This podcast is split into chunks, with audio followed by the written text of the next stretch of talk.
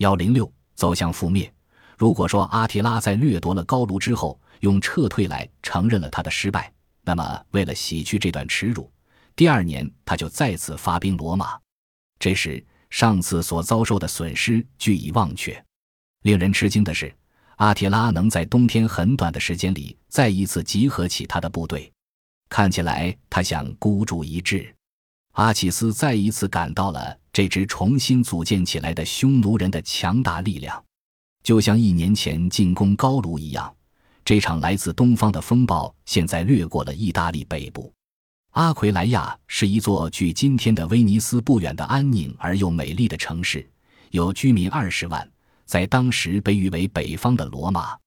匈奴人先围困这座城市，迫使他因断粮而投降，然后对这座城市进行大肆破坏，甚至连墙基都被损坏了。直到今天。当人们看到古老的港口设备、古罗马广场的遗迹以及一些建筑重修的墙基时，都能感到征服者的那种破坏欲。阿奎莱亚些幸存的居民逃到了匈奴骑兵不敢进入的海边沼泽地带和环礁湖中，在威尼斯的建成史中也记载了这件事。当那些幸存者从阿奎莱亚幸运的出逃后，叫喊道：“维尼埃省，我也到了。”后来。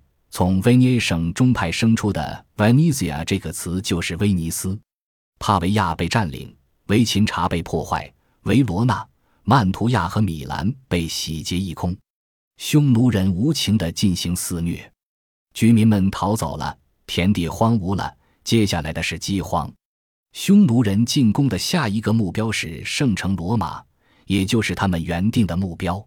阿提拉的对手阿奇斯这时再一次遇到了不幸中的大幸。正当阿奇斯等待已久的东罗马援军终于赶到的时候，敌营中爆发了疟疾。尽管兵力受到了削弱，但阿提拉孤注一掷，他像以前一样试图以兵力取胜，但最后仍参加了谈判。传说中，阿提拉被莱奥教皇身上所散发出来的光芒所目眩，于是他抛弃了异教。四百五十二年。两个世界的代表相见了。莱奥教皇一世是罗马和基督教界的代表，阿提拉则是野蛮部落与不信基督教的异教徒的领袖。这是一次在以后的历史中被神化了的会晤。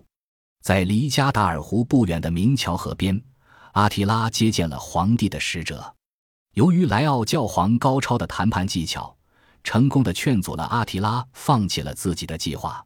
他后来被人们尊称为伟人，在保证罗马城不遭受浩劫的条件下，他们把意大利北部的城市、寺庙、教堂和修道院中的巨大财富都给了阿提拉。